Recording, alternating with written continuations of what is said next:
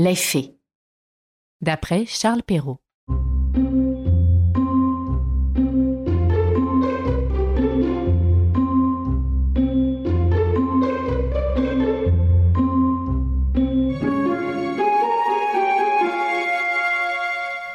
Il était une fois une veuve qui avait deux filles. L'aînée lui ressemblait si fort d'humeur et de visage que qui la voyait voyait la mère. Elles étaient toutes deux si désagréables et si orgueilleuses qu'on ne pouvait vivre avec elles. La cadette, qui était le vrai portrait de son père pour la douceur et l'honnêteté, était avec cela une des plus belles filles qu'on eût su voir. Comme on aime naturellement son semblable, cette mère était folle de sa fille aînée, et en même temps avait une aversion effroyable pour la cadette. Elle la faisait manger à la cuisine et travailler sans cesse. Il fallait, entre autres choses, que cette pauvre enfant alla deux fois le jour puiser de l'eau à une grande demi-lieue du logis, et qu'elle en rapporta plein une grande cruche. Un jour qu'elle était à cette fontaine, il vint à elle une pauvre femme qui la pria de lui donner à boire.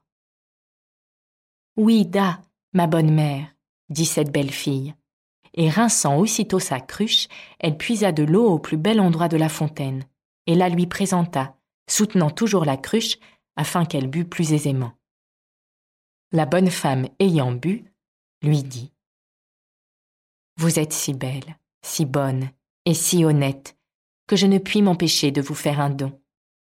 Car c'était une fée qui avait pris la forme d'une pauvre femme de village pour voir jusqu'où irait l'honnêteté de cette jeune fille. Je vous donne pour don, poursuivit la fée, qu'à chaque parole que vous direz, il vous sortira de la bouche ou une fleur ou une pierre précieuse. Lorsque cette belle fille arriva au logis, sa mère la gronda de revenir si tard de la fontaine. Je vous demande pardon, ma mère, dit cette pauvre fille, d'avoir tardé si longtemps. Et en disant ces mots, il lui sortit de la bouche deux roses, deux perles et deux gros diamants. Que vois-je là? dit sa mère tout étonnée. Je crois qu'il lui sort de la bouche des perles et des diamants. D'où vient cela, ma fille? Ce fut la première fois qu'elle l'appela sa fille. La pauvre enfant lui raconta naïvement tout ce qui lui était arrivé, non sans jeter une infinité de diamants. Vraiment?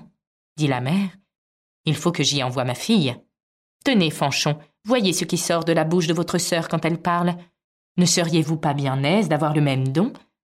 Vous n'avez qu'à aller puiser de l'eau à la fontaine, et quand une pauvre femme vous demandera à boire, lui en donner bien honnêtement.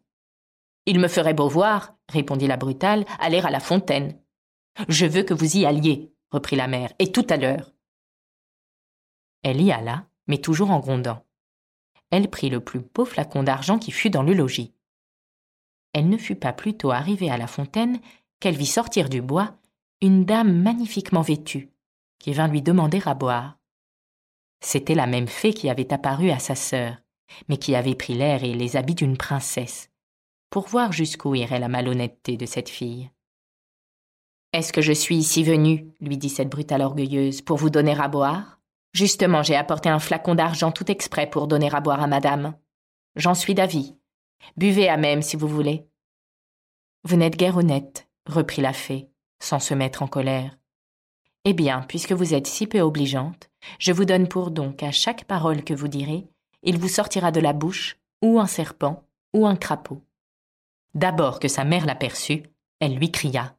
Eh bien, ma fille. Eh bien, ma mère, lui répondit la brutale, en jetant deux vipères et deux crapauds. Ô ciel. s'écria la mère. Que vois-je là? C'est sa sœur qui en est cause.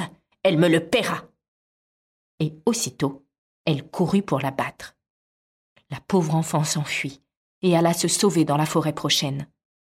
Le fils du roi, qui revenait de la chasse, la rencontra, et la voyant si belle, lui demanda ce qu'elle faisait là, toute seule, et ce qu'elle avait à pleurer. Hélas, monsieur, c'est ma mère qui m'a chassée du logis. Le fils du roi, qui vit sortir de sa bouche cinq ou six perles et autant de diamants, la pria de lui dire d'où cela lui venait. Elle lui conta toute son aventure. Le fils du roi en devint amoureux, et considérant qu'un tel don valait mieux que tout ce qu'on pouvait donner en mariage à un autre, l'emmena au palais du roi son père, où il l'épousa. Pour sa sœur, elle se fit tant haïr que sa propre mère la chassa de chez elle, et la malheureuse, après avoir bien couru, sans trouver personne qui voulût la recevoir, alla mourir au coin d'un bois. Moralité. L'honnêteté coûte des soins et veut un peu de complaisance, mais tôt ou tard, elle a sa récompense, et souvent dans le temps qu'on y pense le moins. Autre moralité. Les diamants et les pistoles peuvent beaucoup sur les esprits. Cependant, les douces paroles ont encore plus de force et sont d'un plus grand prix.